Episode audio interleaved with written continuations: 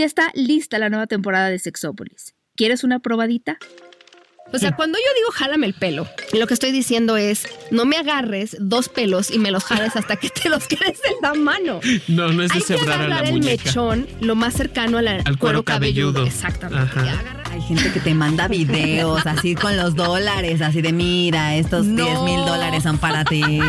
que son infieles después de haber vivido un duelo muy grande. Pierde un trabajo, muere alguien cercano, libra una enfermedad terrible, qué sé yo, y después de eso comete una infidelidad. Cuando le pregunto esto a mis pacientes, a la mayoría de los pacientes que vienen como con este discurso, no saben qué contestar y solo dicen, pues sigo siendo hombre. Y yo, exacto. qué bonita conclusión. pero el tema es, ¿pero qué hombre soy? Mayra Pérez dice algo hermoso que es en nombre del amor miento. Yo siempre. No, no, ya me voy con El enamoramiento en nombre del amor A ver, a mí nadie me advirtió que yo venía a esto, entonces Si quieres disfrutar de estos nuevos episodios, entra a la landing page de Sexópolis en Podimo, go.podimo.com diagonal Sexópolis. Haciendo esto tendrás 60 días gratis para disfrutar de esta temporada exclusiva y la de otros podcasts y miles de audiolibros. También apoyarás directamente a Sexópolis, pero recuerda que debes entrar desde la landing page de Sexópolis y no a través de otra aplicación. Te recuerdo, es go.podimo.com diagonal Sexópolis. Ahí nos vemos.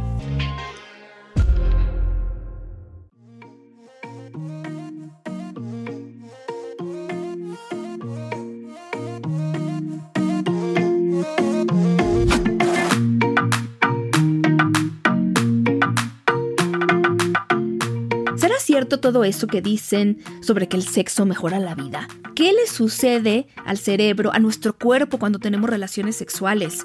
¿Qué se sabe sobre los multiorgasmos en los hombres o las multieyaculaciones? ¿Será que se puede tener solamente un orgasmo a nivel cerebral y sin involucrar los órganos sexuales? ¿A qué se refiere el síndrome del corazón roto? En este episodio muy científico de Sexópolis nos acompaña una experta para dar respuesta a todas estas dudas y, de paso, dejarnos alguna que otra reflexión. Quédense, se va a poner muy bueno.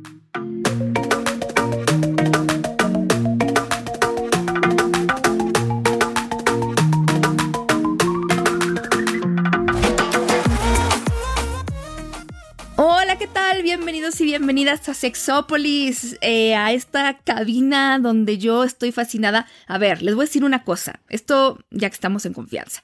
Yo llevo aquí platicando con nuestra invitada un buen rato. Nada más que yo no la había puesto a grabar. Porque, mm, pues hay cosas que se platican a nivel personal, pero lo que me encanta de la invitada de hoy es que todo lo que yo platique con ella, yo aprendo algo. Pero no una cosa, varias. O sea, nada más me siento a platicar y mi querida Eli Ventura, Elisa Ventura Aquino, si ustedes la quieren buscar en Google y todas sus investigaciones, es un honor tenerte aquí, amiga de este programa, donde tú ya nos has hablado de la sexualidad y los animales, del cerebro, el orgasmo. ¿Y tú por qué te has dedicado tanto a la investigación? ¿Cómo estás? ¿Qué te gusta de la investigación? Hola, muy buenos días, Paulina. Me da mucho gusto saludar a todo tu auditorio y pues yo feliz de estar otra vez aquí hablándote de cosas muy interesantes. ¿Por qué me gusta la investigación? Pues porque me gusta el chisme, pero me gusta el chisme bien fundamentado y de eso vamos a hablar justamente hoy porque si vamos a, armar la chisma, que se arme bien. Claro, por supuesto. Porque, ¿sabes? Esta idea de programa empezó por, bueno, hay varias preguntas que tengo que hacerte, ¿no? Pero, pero empezó porque yo alguna vez te pregunté, yo estaba haciendo una nota, un artículo, y, y yo, bueno, de repente la, la gente escribe sobre los beneficios del sexo y cita algunas investigaciones, ¿no? Y dice, es que nuestro cerebro, cuando tenemos relaciones sexuales, que disminuye el umbral al dolor, que puede posponer la menopausia, que reduce el riesgo de cáncer de próstata y ataques al corazón, que incrementa la expectativa de vida, que incrementa nuestra felicidad eh, percibida, nuestra calidad de vida, que disminuye la depresión y la ansiedad, que incrementa la actividad cerebral, que puede ser un factor de protección para la endometriosis, que nos ayuda a liberar oxitocina y nos hace sentirnos más cercanos o cercanas a las personas. Y entonces yo decía, bueno, quiero entender un poco más, y pues tú eres la indicada. Y la siguiente pregunta fue, ¿pasa lo mismo con la masturbación? ¿Será que los mismos beneficios que se le atribuyen al sexo están en la masturbación? A lo que tú contestaste, que los estudios básicamente son de la masturbación. A ver, platícame eso. A mí me dejó muerta. Yo no lo había pensado. O sea, ¿cómo se hace una investigación? A ver, esto, ¿no? También, a lo mejor empezar por ahí.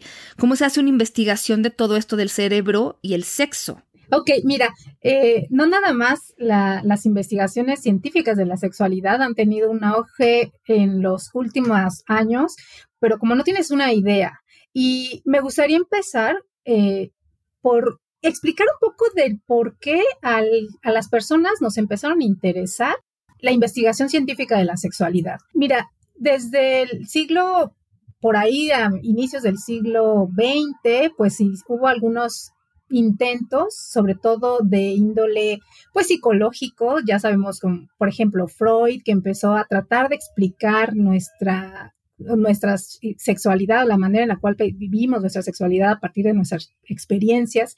Y se empezaron a ver como una serie de, de personas que empezaron a tratar de explicar el por qué vivíamos nuestra sexualidad. Después viene hasta por ahí de los años 50 con el estudio Kinsey, donde a partir de entrevistas se saca una buena descripción, sobre todo de la variabilidad y de la enorme diversidad de las prácticas sexuales, principalmente en población estadounidense. Después, no es hasta que llega Masters y Johnson por ahí de los 60, en donde empiezan a hacer investigaciones de tipo experimental, es decir, haciendo mediciones directas en el sujeto de estudio y en una situación real. Eran personas, hombres y mujeres, que estaban teniendo relaciones sexuales y estaban conectados a electrodos y a medidores de un montón mal de cosas. Y déjame decirte que a partir de ahí, pues sí, se abrió una gran área de investigación. Sin embargo, eh, poco, o podemos decir que después del trabajo de Masters y Johnson, en realidad se le ha dado poca continuidad.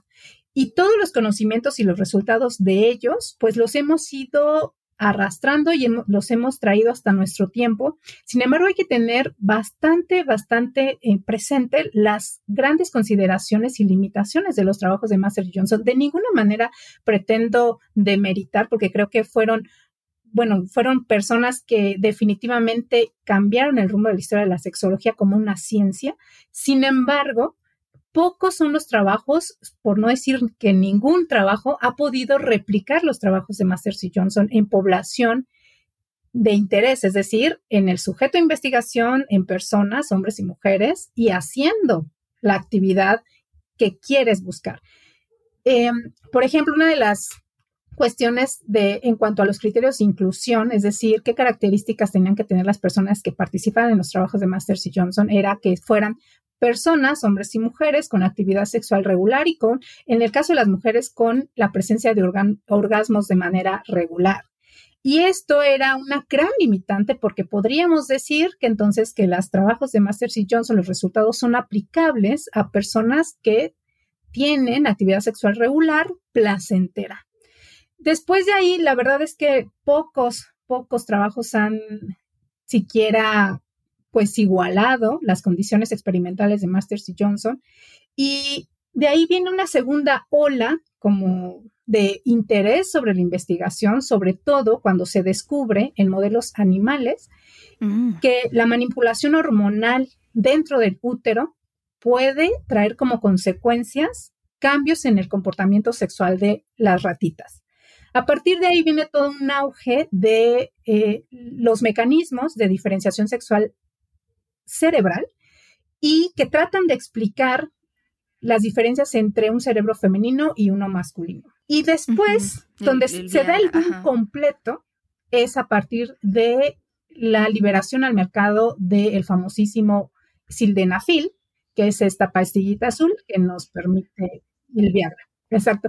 Ahí es donde, siendo todo un exitazo en ventas esta pastilla, pues pone de manifiesto la necesidad de las personas de una vida sexual plena y de disfrutar de su vida sexual, cosa que quizá no se había dado con tanta voz como en ese entonces. A partir de ahí es donde yo creo que las cosas se pusieron súper complejas porque si bien anteriormente se habían descrito la conducta sexual y los mecanismos sobre todo hormonales que desencadenan la respuesta sexual en modelos animales, los resultados de estos trabajos se limitaban a explicar una conducta en un modelo animal. Y a partir de la liberación de, del Viagra es donde se empiezan a hacer un montonal de extrapolaciones y que creo que hay que tener bastante, bastante en mente las limitaciones de estos trabajos.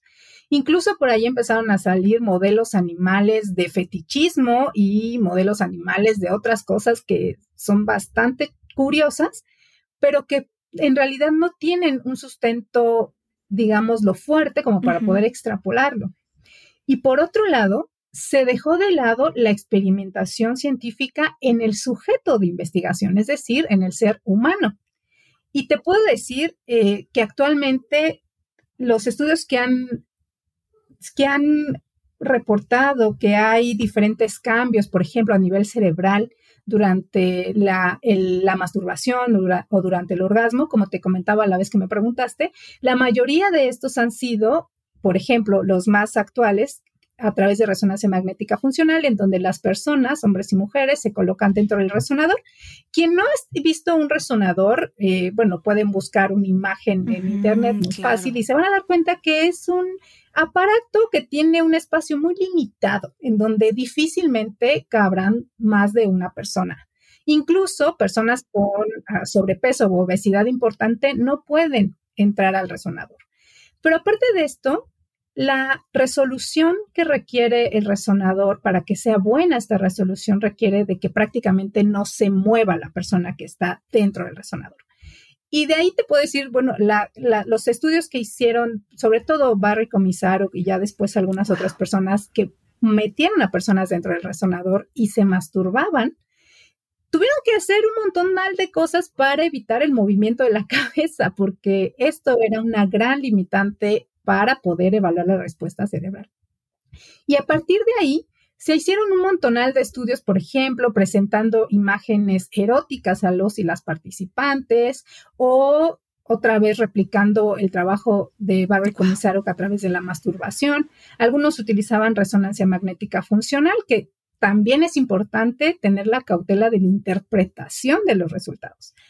En Siempre hablamos de que la resonancia magnética nos dice qué áreas del cerebro y se prenden y se apagan. Sin embargo, esta es una aseveración bastante ligera de lo que en realidad sucede. Lo que nosotros vemos en una resonancia magnética funcional es algo que se llama efecto Volt, que en sus siglas en inglés se pueden traducir como el efecto dependiente de los niveles de oxígeno en la sangre. En pocas palabras, lo que nosotros vemos eh, como o podemos interpretar como áreas que se prenden, no se apagan, no es más que la llegada de sangre oxigenada a cierta área cerebral, como consecuencia de que esta área está activa y entonces está requiriendo de mayor oxígeno. Entonces, no estamos viendo en realidad la actividad cerebral o neuronal en sí. Y también es importante recalcar que las neuronas no nada más van a tener una función excitatoria, es decir, no nada más van a producir una corriente eléctrica, sino pueden producir lo contrario, es decir, inhibir su transmisión sináptica o eléctrica. Y el efecto Volt no es capaz de diferenciar qué tipo de actividad neuronal está ocurriendo, si es una activación o una inhibición. Solamente está diciendo qué áreas del cerebro están llegando a cierta área con mayor cantidad en relación a otras áreas. Eh, cuando me mencionabas de que liberan oxitocina y liberan, por ejemplo, opioides o liberamos dopamina, esto todavía es un poco más arriesgado hacer esta aseveración. En primer lugar, porque no existen trabajos o la resonancia magnética funcional, que es lo más cercano que hemos podido ver al cerebro actuando en vivo, no es posible identificar qué neurotransmisor o qué sustancia se está liberando. Repito, solamente estamos viendo a qué áreas del cerebro le están llegando más oxígeno y a cuáles no. Es imposible saber si esa área cerebral está liberando dopamina o está liberando opioides o está liberando oxitocina.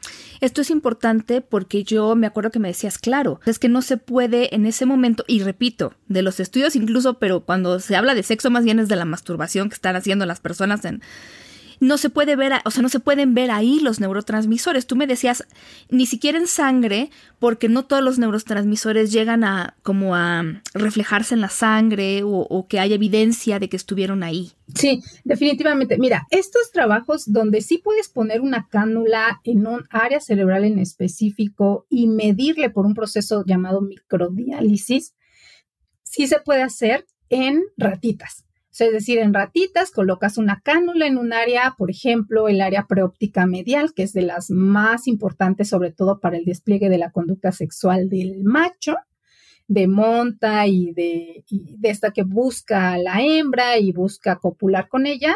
El área preóptica media es fundamental. Cualquier lesión puedes eh, tú por medio de algún electrodo lesionar esa área preóptica media y el ratón macho dejará de desplegar conducta sexual.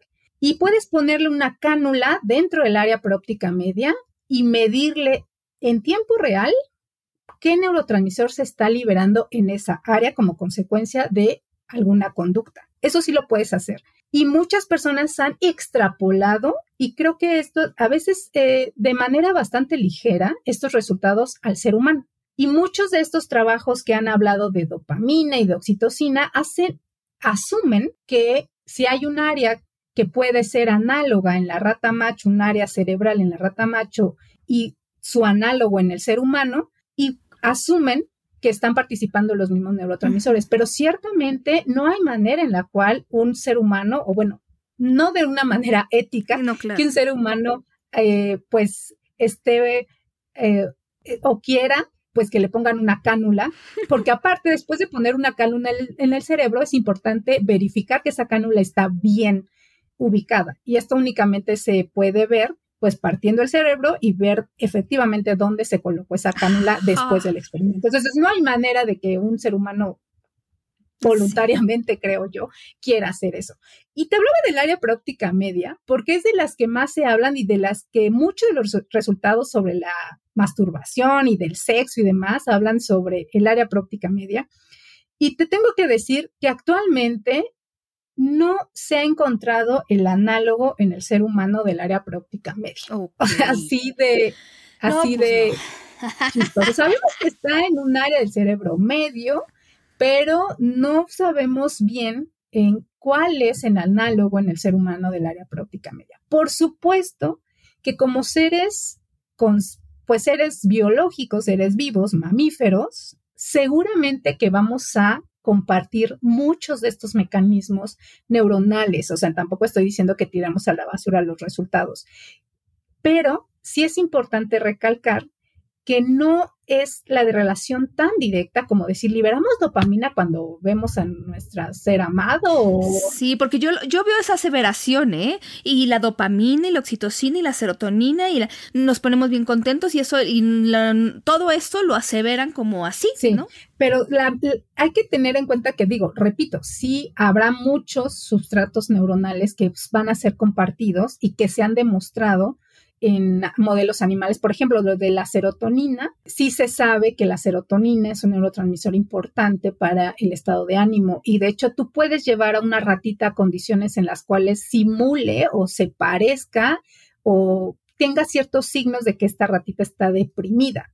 Y puedes tú darle fármacos que se utiliza en humanos y ver que esta ratita mejora, ¿no? Y tiene una mejora en estos signos de depresión puedes hacer esta relación indirecta de que, bueno, si este fármaco que actúa sobre el sistema de la serotonina hace que esta ratita que puede, que parece estar deprimida, mejora, entonces podemos asumir que la serotonina es importante para el estado de ánimo en el ser humano. O sea, sí podemos hacer este tipo de relaciones indirectas, pero no, eh, esto es, pero llevarlos esto al plano sexual, la verdad es que no es un poco más difícil porque no existen fármacos que mejoren, por ejemplo, la oxitocina o la dopamina y que demuestren que tienen algún efecto mm, sobre eh, la conducta sexual en, humanos. Te mencionaba yo también que, que el medir estos neurotransmisores es muy difícil porque son de liberación local, es decir, sabemos que el cerebro está cubierto por algo que se llama barrera hematoencefálica, en la cual es prácticamente es una muralla, o sea, muy pocas sustancias van a poder traspasarla. Y esto es bueno porque es importante que químicos o bacterias o agentes biológicos no lleguen al cerebro tan fácilmente. Y también los neurotransmisores son sustancias que se liberan de manera local y no pasan a la sangre sistémica de tal manera que es imposible medir estos neurotransmisores a través de la sangre.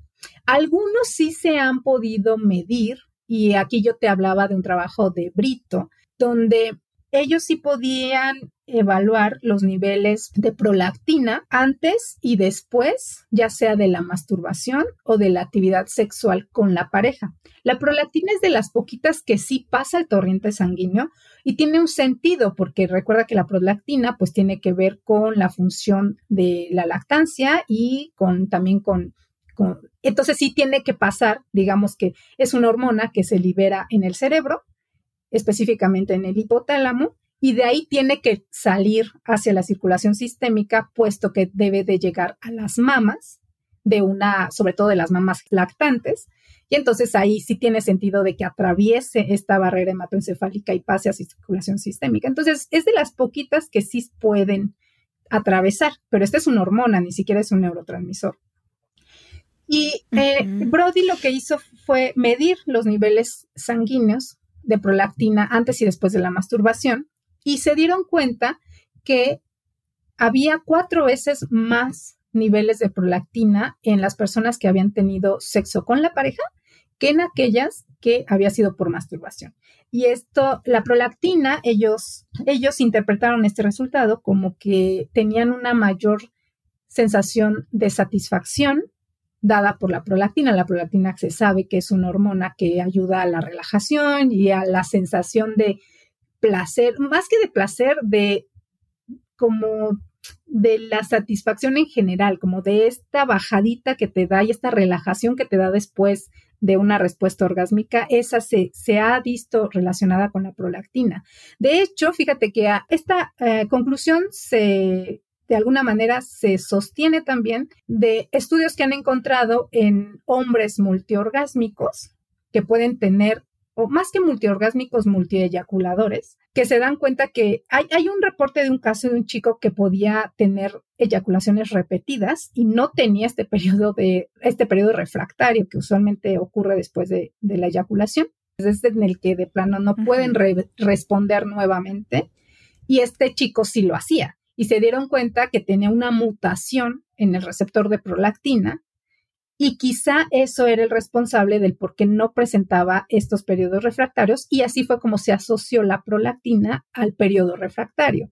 Y también en este periodo refractario, pues es un momento en el cual las personas nos sentimos relajadas, satisfechas, plenas, ¿no? Y entonces, por eso e, esta relación que hizo Brody con la prolactina y sus niveles dependiendo de si era por masturbación el orgasmo o por actividad sexual, pues él concluye que se libera más prolactina cuando tenemos una relación con la pareja y que estas relaciones suelen ser, o estos orgasmos suelen ser más satisfactorios, más intensos que, aquella que, aquellos que se obtienen mediante la masturbación. Pero es, de las poquitas, y, y a mí me, lo que me llama más la atención es que estos estudios o estas conclusiones salieron a partir de estudios en humanos, no en, otras especies. También los, hay un gran problema con la evaluación de las diferentes etapas o estadios, como le quieras llamar, de la respuesta sexual humana, especialmente en el caso de investigaciones en mujeres. Por ejemplo, el deseo sexual hay como 20.000 escalas diferentes que pretenden medir el deseo sexual y ninguna se pone de acuerdo en qué es y en cómo medirlo. Y entonces es muy difícil poder comparar un trabajo que utiliza una escala con otro que utiliza otra y que pueden sacar conclusiones diferentes.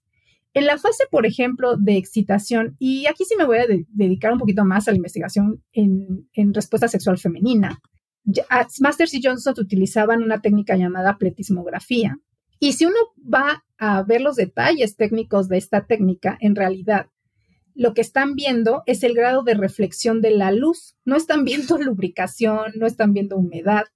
de hecho, es una, eh, se asume que a, mayor reflectancia de la luz, dada, eh, bueno, tendrá que explicar un poquito cómo es esta técnica. Ponen, imagínate que un tampón o un dispositivo de vidrio del tamaño y forma de un tampón que tiene adentro un foquito. Eh, este foquito se prende dentro de la cavidad vaginal y si hay mayor contenido de, de vasos sanguíneos y estos vasos sanguíneos están llenos dentro de esta pared de la vagina, van a reflectar más la luz que emite este pequeño tampón y si hay menor vasos sanguíneos con, llenos de sangre, se reflejará menor luz. Entonces, este dispositivo es capaz de medir la reflectancia de la luz. Pero, o sea, ¿qué tiene que ver la luz con la lubricación? Pues, pues no mucho. Y de hecho, muchas de las críticas a esta técnica es justamente eso, que en realidad no sabemos si, si se está midiendo lubricación o no. Se han tratado de buscar otras técnicas, por ejemplo, la termografía, que parece ser que es una técnica bastante sensible, pero de nuevo, la termografía lo que mide es los cambios en la temperatura de la piel, en este caso de la vulva, pero no está midiendo la lubricación. Han habido algunos intentos de medir la lubricación directamente, pero se han visto o se han dado cuenta que tiene muchos problemas porque lo han hecho a través, por ejemplo, de papel filtro y han tratado de medir la cantidad de líquido de lubricación que se produce. Sin embargo, tienen un gran problema, por ejemplo, con infecciones concomitantes vaginales que pueden modificar las características o las, eh, la cantidad de este flujo. Y entonces hay un montonal de, de limitantes que hay que tener en cuenta antes de hacer aseveraciones tan ligeras en cuanto a la investigación científica de la sexualidad, especialmente en, mujeres. Y, yo lo he visto más, sobre todo con estos resultados en cuanto al, cerebro y las respuestas cerebrales. Eh, hacen mucho de estas áreas se activan, estas se inactivan, sin embargo, lo que estamos viendo es solamente los niveles de oxígeno que llegan a cierta área cerebral. Entonces, como podemos ver, en realidad las mediciones que se han hecho son medidas indirectas y se asume que puede ser como resultado de la liberación de tal neurotransmisor, porque tal neurotransmisor está relacionado con esta área en particular. Sin embargo, pues queda mucho, queda mucho por, por, por explorar y queda mucho también, sobre todo, por estandarizar las vías o las herramientas y las técnicas por las cuales se mide la respuesta sexual. Oye, pero por ejemplo, del orgasmo, bueno, que se estudió el orgasmo femenino, más bien lo que hace es que el umbral del dolor lo eleva. Fíjate que sí, pero eh, se ha visto, esto sí lo hicieron eh, con, con mujeres a las cuales dentro del resonador tenían eh, masturbación, llegaban al orgasmo y en el mismo tiempo les ponían un, es, un aparatito que es como una pesita, como una pequeña pesa, que le vas agregando gramos y eh, tiene una puntita que se pone en el hecho ungueal, es decir, donde nace la uña. Entonces, las personas ponían su manita en, su dedo y le vas agregando esta puntita en el dedo y vas incrementando el peso hasta el punto en el cual la persona dice, ay, ya me duele. No es como si te estuvieras machucando el dedo. Y se dieron cuenta que de ahí no nada más el orgasmo, sino la estimulación sexual placentera producía un efecto analgésico comparado a 10 miligramos de morfina, lo cual es una dosis estándar de morfina que se da, lo cual es mucho. O sea, imagínate que el orgasmo fuera o la estimulación vaginal placentera fuera tan analgésica como la morfina. Y entonces todo el mundo salió a corriendo a tener estimulación vaginal este, placentera. Sin embargo, este efecto está muy limitado en población que consume mucha capsaicina.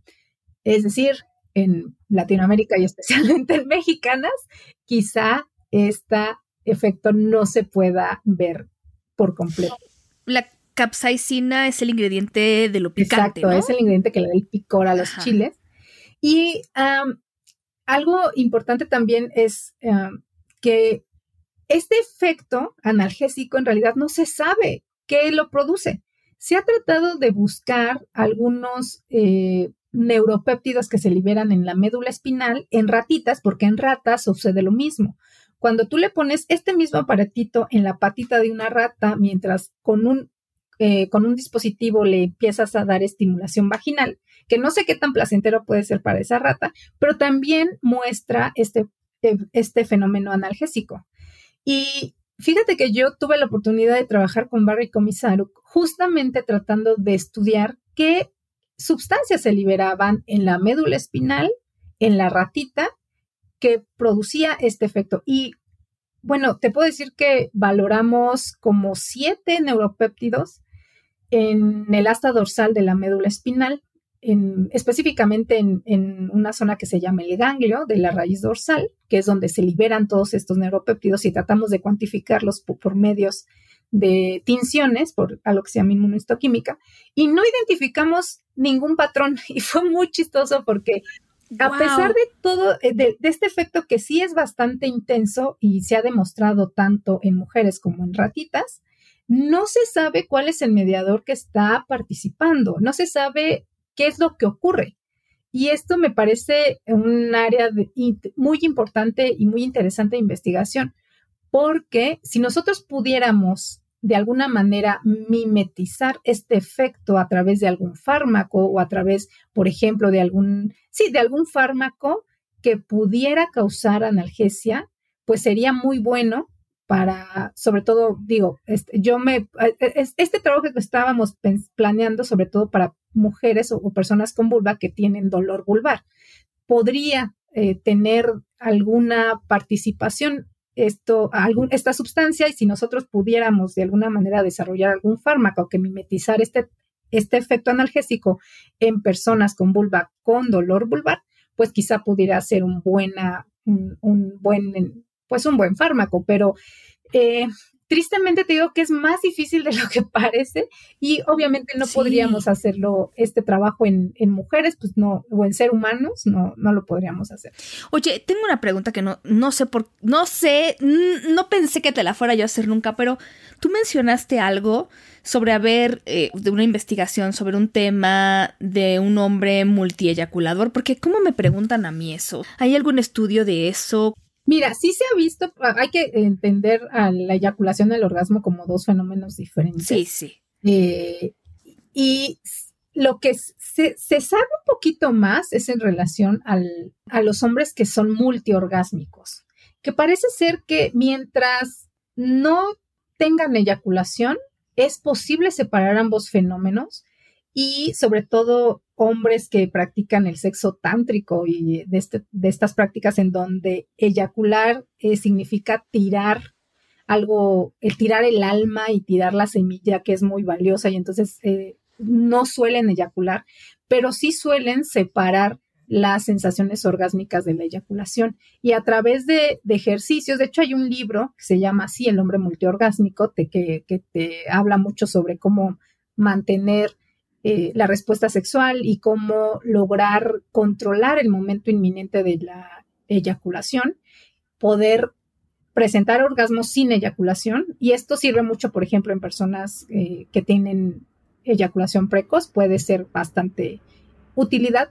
Sin embargo, esta parece ser una práctica o más bien una habilidad que se obtiene a partir de la práctica. Es decir, seguramente que personas que practiquen este tipo de respiraciones y de control eyaculatorio, eventualmente podrían desarrollar esta capacidad de tener más de un orgasmo. ¿Qué estudios hay al respecto? La verdad es que son muy poquitos y básicamente son como anecdóticos.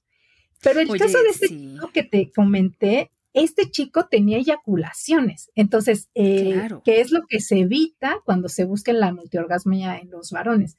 Eh, y hay, por eso es que lo hacía tan peculiar, porque este chico tenía eyaculaciones sin periodo refractario en medio. Entonces, eso era lo que lo hacía muy particular. Y de este sí hay un reporte por ahí, pero igual son casos anecdóticos porque no hay muchas personas que tengan esta habilidad. Personalmente, yo creo que tanto la multiorgasmia de la mujer se debe, es una habilidad que se puede desarrollar. Y yo creo que también la multiorgasmia en, el, en, los hombres o en las personas con pene también es algo que se puede desarrollar. Ok. No, fíjate que te iba a contar de un amigo. Tú sabes quién eres, hola amiga. que él me decía, yo aprendí a ser multiorgásmico porque en la adolescencia eh, me, por alguna razón médica que lo ameritaba, él se hizo la circuncisión y entonces plena adolescencia, querida. Entonces, pues había excitación mucha de repente y pues los puntos dolían. Entonces él tenía que hacer todo lo posible si se excitaba por como, como trasladarlo más hacia la parte, como no sé decirlo, a lo mejor estoy diciendo una barra basada, pero más cerebral que, que genital. Y entonces, pues él aprendió como a ver mi pene, separarlo como de esta sensación placentera por lo doloroso que estaba haciendo. Ahora sí que usar el pene. Entonces, pues fue un entrenamiento pues accidental, por así decirlo, qué interesante, ¿no? Pero así fue como aprendió como a separar este placer sin tener que eyacular porque se volvía doloroso la eyaculación. Qué cosa tan interesante, pero es, es sí, eso. Fíjate que en, en el caso de, de niños, eh, se ha visto que tienen respuestas que se parecen al, al orgasmo y, en edades en donde todavía no desarrollan, digamos, la respuesta eyaculatoria completa. Entonces, seguramente que también te han comentado algunos amigos que, que pues ellos eh, se estimulaban y tenían sensaciones muy placenteras, orgásmicas, pero no presentaban eyaculación. Entonces, sí, definitivamente son dos eventos separados. Y yo siempre, y esto siempre lo repito, que no hay que olvidar que el orgasmo es un evento cerebral. O sea, tan es así que podemos tener un orgasmo sin estimulación física alguna. Esto principalmente se ha estudiado en mujeres y se ha visto que tienen las mismas respuestas fisiológicas, es decir, se incrementa la presión arterial, incrementa la frecuencia cardíaca, la sudoración, hay toda esta, eh, hay contracción de los músculos pélvicos sin estimulación física alguna, es decir, el orgasmo es un evento cerebral y hay que entenderlo como, como tal. Entonces sí, son, son respuestas diferentes. Exactamente. Oye, y yo tengo que decir algo de mi lado, ¿no? Porque se ha dicho mucho que la actividad sexual pospone la menopausia, reduce el riesgo de cáncer de próstata, incrementa la expectativa de vida, ese estudio es muy viejo, eh, incrementa la calidad de vida, disminuye la depresión. Hay, a ver, hay muchas de estas cosas, ¿no? Bueno, también se ha hablado de que es un, de que es un factor de protección para la endometriosis, el tener relaciones sexuales. A ver, yo quiero decir, y esto es muy importante, que todo, todo este asunto, muchos de estos estudios, por ejemplo, esto de la, eh, no sé, de la, de la expectativa de vida y esto, el famoso estudio del cáncer de próstata, son el resultado de estudios que tienen que ver, algunos con muestras muy, muy, muy grandes, pero como de correlación, ¿no? Como de, se observó que las personas que tienen más relaciones sexuales durante el mes que por ejemplo es el estudio de la menopausia, eh, ya sea por masturbación o por relaciones sexuales, se observó que el inicio de la menopausia mm, fue una diferencia con las que no. Bueno, todo esto es correlación. Correlación no es causalidad. ¿no? Entonces está muy bien que se hagan muchos estudios, que no hay tantos como a mí me gustaría, que exploren estos factores y que digan, a ver si observo esto, ¿no? Por ejemplo, el tema del tabaquismo y cómo afecta la sexualidad. Pero son correlaciones y está bien, o sea, pueden apuntar a situaciones que realmente reflejen pues, pues una contribución del placer sexual, pero que de ninguna manera pues van a ser necesariamente como de entonces, a mí ya me garantizan que si yo tengo relaciones sexuales, este no voy a tener cáncer, ¿verdad? Porque no funciona así, también me gustaría decirlo. Definitivamente sí, Paulina, porque eh, em, fíjate que eh, el, si bien es cierto que cualquier actividad que nos cause placer y con esto no nada más me refiero a tener sexo. Ah, porque no todo el sexo es el mismo. O sea, tenemos sexo, pero que sea un sexo que nos sea placentero. Ah, si tenemos sexo ante una situación presionada, por obligación, violencia, no olvides. Pues definitivamente en lugar de que te haga la vida más placentera, te la va a hacer más miserable. Entonces, hay, o sea, no, el sexo hay, hay que hacer esa gran connotación y esa gran aclaración que tiene que ser sexo del bueno, porque si no, mejor ni lo hagan. ¿Y por qué le digo que mejor ni lo hagan? Porque la ausencia de sexo no se ha relacionado con que tenga ningún detrimento en la salud. Es decir, no te pasa absolutamente Qué bueno que nada y no tienes sexo durante toda la vida. No se ha encontrado ahora sí, ninguna correlación con algún efecto mm, de negativo en la salud por eh, la ausencia de actividad sexual. Ahora, Sí, muy importante que lo digas porque de repente la gente piensa que entonces funciona al revés, ¿no? Que si te incrementa la expectativa, de verdad yo lo he visto, ¿eh? Si te incrementa la expectativa de vida quiere decir que si no tienes sexo te mueres temprano, perdón, pero no. Sí, no, no, no. Y esto, esto es lo que hace diferente a la actividad sexual de funciones vitales básicas como comer o beber agua o beber líquidos, porque muchas personas también como que dicen que la actividad sexual es tan vital como comer. La verdad es que no. Si no comemos o no ingerimos líquidos, sí nos morimos, pero no así con el sexo. Y por eso es que yo creo que, que la actividad sexual se debería de hacer solamente por una y solo una, una razón, que es la recreación. O sea, porque sea algo que nos gusta, algo que nos agrada.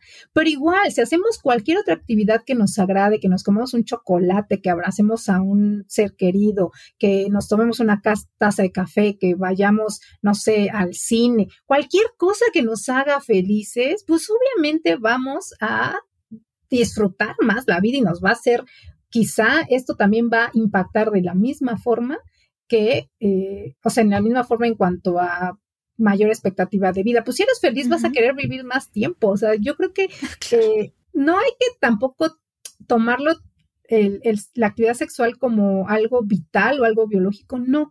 Y, y hay que hacerlo, pero por un pura bueno, desde mi perspectiva, la mayoría de las personas deberían de hacerlo por cuestiones recreacionales y ocasionalmente para cuestiones reproductivas, pero cuando empezamos a tomar el sexo como moneda de cambio y entonces lo hacemos un sexo de tipo transaccional, ahí es cuando las cosas también se pueden poner muy, muy difícil. Pero quizá eso es tema de otro podcast, mi querido, mi querida Paulina. claro, claro, claro, sí, ¿no? Oye, tengo una pregunta que, pues la verdad, yo te quería hacerla, porque yo dije, la próxima vez que Elisa esté en el programa, le quiero hacer esta pregunta, porque Nada más dime un poco sobre el síndrome del corazón roto. Digo, por si acaso alguien que nos esté escuchando o que está hablando en este programa está pasando por ese, ese momento. Platícame un poco, platícame un poco de esto, porque tú decías, ¿se cura con paracetamol? A ver, ¿qué nos tomamos? Digo, ¿qué me tomo? Digo, ¿qué nos tomamos? Mira, fíjate que esa frase de me rompieron el corazón puede ser literal, porque hay una enfermedad que se llama miocarditis, que literal hace que las paredes del corazón sufran un daño que se asemeja mucho a una ruptura, pero esto es una cuestión meramente cardíaca, pero también el que nos rompan el corazón puede ser por cuestiones emocionales. Y algo muy interesante es que en el cerebro, la percepción o la interpretación del dolor, ya sea por eh, un dolor físico, es decir, que me pinché el dedo o me aplasté eh, mi pie o algo así, viajan por nuestros receptores al dolor que tenemos en la piel, de ahí llegan a la médula espinal y ascienden al, al cerebro. Y en el cerebro medio hay una estructura que se llama el tálamo. Y el tálamo, imagínate que es como, como el centro de repartición. Es decir, del tálamo se va hacia diferentes estructuras, ya sea, por ejemplo, la amígdala o estructuras del sistema límbico que tiene que ver con las emociones, o se va hacia arriba, hacia la corteza somatosensorial, en donde podemos interpretar o reconocer en dónde hemos recibido ese estímulo doloroso, es decir, si yo me pincho el dedo de mi mano derecha, mi dedo índice de la mano derecha, el tálamo va a mandar esta información hacia la corteza cerebral que eh, de alguna manera que, interpreta mi dedo izquierdo, mi dedo índice de la mano derecha. Entonces, se prende y de esa manera yo puedo ubicar en dónde estoy sintiendo esa sensación dolorosa. Pero el tálamo también da este mensaje a otras áreas que tienen que ver, como dije, sobre las emociones. Por eso es que el dolor es una percepción bastante peculiar porque no nada más es algo físico, sino también es algo emocional. Cuando nosotros nos lastimamos, tenemos esta sensación de preocupación, tristeza, puede ser incluso enojo, porque decimos, ay, qué tonta, me machuqué y no me di cuenta. O, sea, todas estas sensaciones y emociones que sentimos cuando tenemos dolor está dada por este relevo que hace el, el tálamo. Ahora, importante, el tálamo es, digamos que el principal, y no importa tanto si ese dolor viene de un pinchazo en el dedo o si es porque mi pareja me acaba, acaba de terminar conmigo. Igual, el tálamo va a mandar esa sensación o esa información dolorosa y ya sea un dolor físico o un dolor emocional, la va a repartir y va a repartir ese mensaje hacia las otras áreas que tienen que ver con los sentimientos y las emociones. ¿Qué quiero decir con esto? Que la integración cerebral del dolor es la misma cuando es un dolor físico que un dolor emocional. Cuando a las personas que están sufriendo un dolor por una ruptura amorosa le ven el cerebro por resonancia magnética, tienen el mismo patrón de activación que aquellas a quienes se les pincha el dedo dentro del resonador. A partir de esta premisa, eh, se hizo un estudio muy, muy, muy interesante, porque dice, bueno, entonces, ¿qué pasaría si a las personas con un dolor emocional las tratamos como si fuera un dolor físico a partir del hecho de que cerebralmente se integran de la misma forma?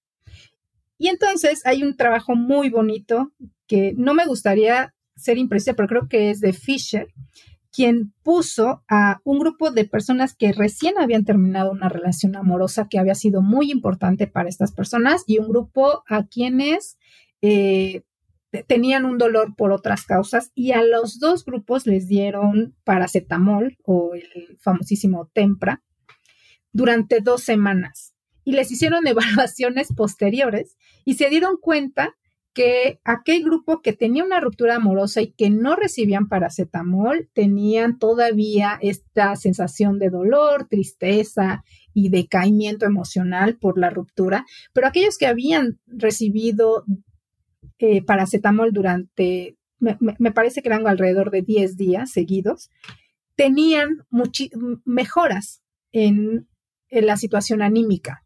Y de ahí ellas concluyen pues que debido a que la integración cerebral en ambos tipos de dolor es muy similar, que se puede tratar con, con tempra. Por supuesto que, bueno, habría que ver, sí, habría que ver si esto ocurre. Digo, la verdad es que el paracetamol es un medicamento bastante noble que pues creo que puede servir de tip para quienes nos han roto el corazón.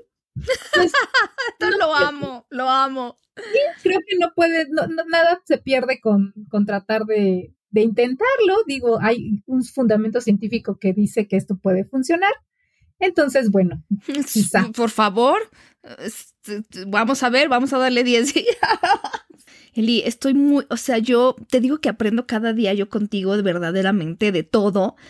Yo sé que mucha gente, eh, además, muy muy nerd de la investigación y de las cosas que le gusta entender cómo funcionan las cosas, le va a gustar también este, este podcast. Eh, yo te agradezco mucho que, estés, que hayas estado en este episodio de Sexópolis, mi querida Eli. Yo ahorita les voy a hablar de la siguiente temporada, pero primero, ¿dónde te gustaría, si quieres, tienes alguna página que te gustaría que siguiéramos, algún trabajo, alguna red social? Platícanos algo, o una recomendación para la gente que Pues mira, sí, lamentablemente es que, bueno, quienes nos dedicamos a esta área, pues prácticamente estamos siempre consultando revistas científicas indexadas, que son fuentes confiables de información, fuentes que tienen un sustento científico, y de aquí pues pueden haber un montonal, PubMed, Scopus, Science Direct y un montonal, EBSCOhops, un montonal.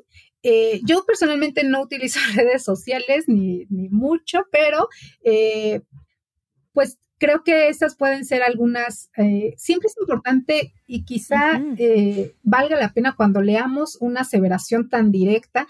Y sabes que, Paulina, que lo que yo me he dado cuenta es que las personas que dicen este tipo de aseveraciones son personas que están completamente alejadas de la investigación científica de la sexualidad.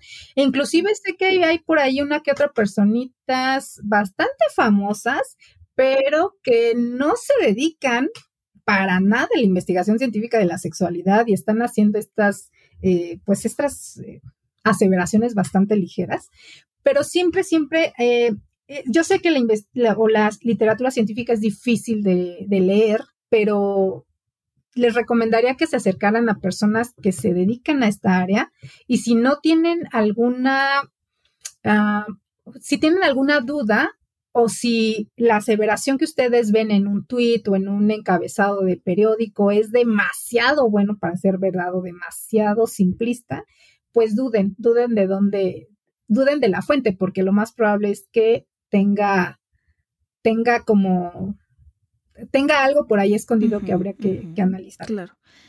Pues sí, y yo nada más les quiero recordar que llega la nueva temporada de Sexópolis, que yo ah, estoy verdaderamente fascinada, porque son eh, varios episodios donde tocamos todos los temas que ustedes siempre nos pidieron. Hablamos del sexo por venganza, del sexo rudo. Entrevistamos a alguien que tiene un OnlyFans para que nos platique cómo es tener un OnlyFans. Hablamos de cómo abrir una relación, de los diferentes tipos de relaciones no monógamas, de las disfunciones sexuales qué las causa, qué nos dice sobre la relación de pareja. También hablamos de cómo ligar, cómo, cómo saber si estamos listos, listas para una relación de pareja, cuáles son los pasos que tenemos que seguir si eso es lo que estamos buscando. Es una mega temporada maravillosa y está en exclusiva para Podimo, que es una plataforma de podcast y audiolibros en español.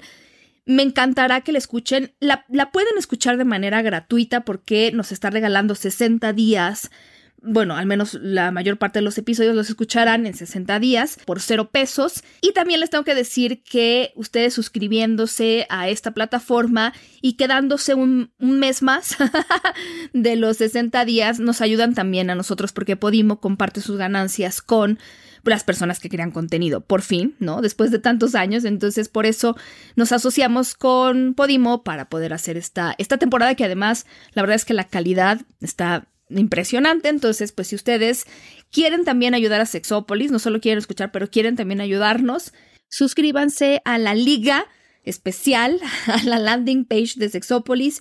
Fíjense, es https dos puntos diagonal diagonal go go go.podimo.com diagonal Sexópolis. Para disfrutar de esta temporada exclusiva también hay otros podcasts, hay miles de audiolibros y esto es muy importante. Se tienen que suscribir a través de la landing page de Sexopolis, no a través de Apple, no a través de otras plataformas para tener 60 días gratis y apoyarnos. Es go.podimo.com diagonal sexópolis. Entonces, pues ahí estamos y les agradeceremos muchísimo. Eli, te agradezco yo a ti que estés aquí que, nos sigas regalando conocimiento, me encanta eso, me encanta que haya este balance siempre en Sexópolis con esto que tú dices, hay que estar informada sobre el tema de la sexualidad. Y a nombre de Jonathan, yo les doy la consigna de siempre, les dejo de tarea que se porten mal y se cuiden bien. Y les dejo un gran beso para que les dure hasta la próxima vez. Que nos escuchemos.